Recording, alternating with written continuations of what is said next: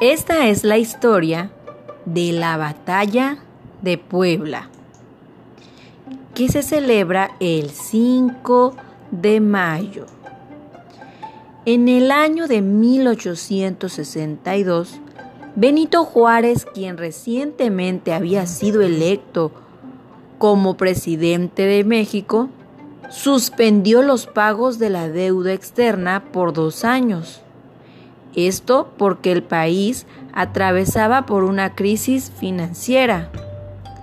Gracias a eso, los franceses, españoles e ingleses vinieron a México con el fin de cobrarse la deuda a la fuerza. Pero los ingleses y los españoles se marcharon sin conseguir nada.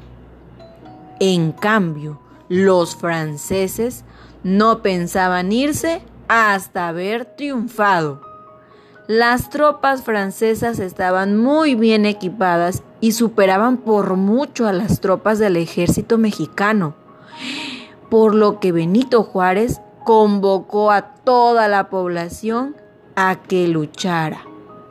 Y de esta manera se formó un ejército de aproximadamente 4.800 hombres.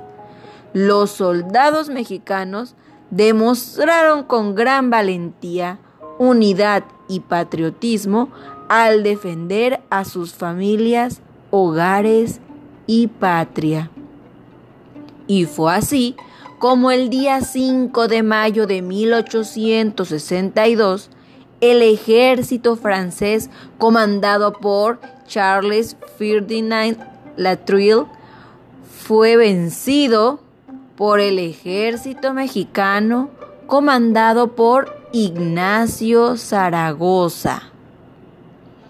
Y, colorín colorado, esta historia se ha terminado.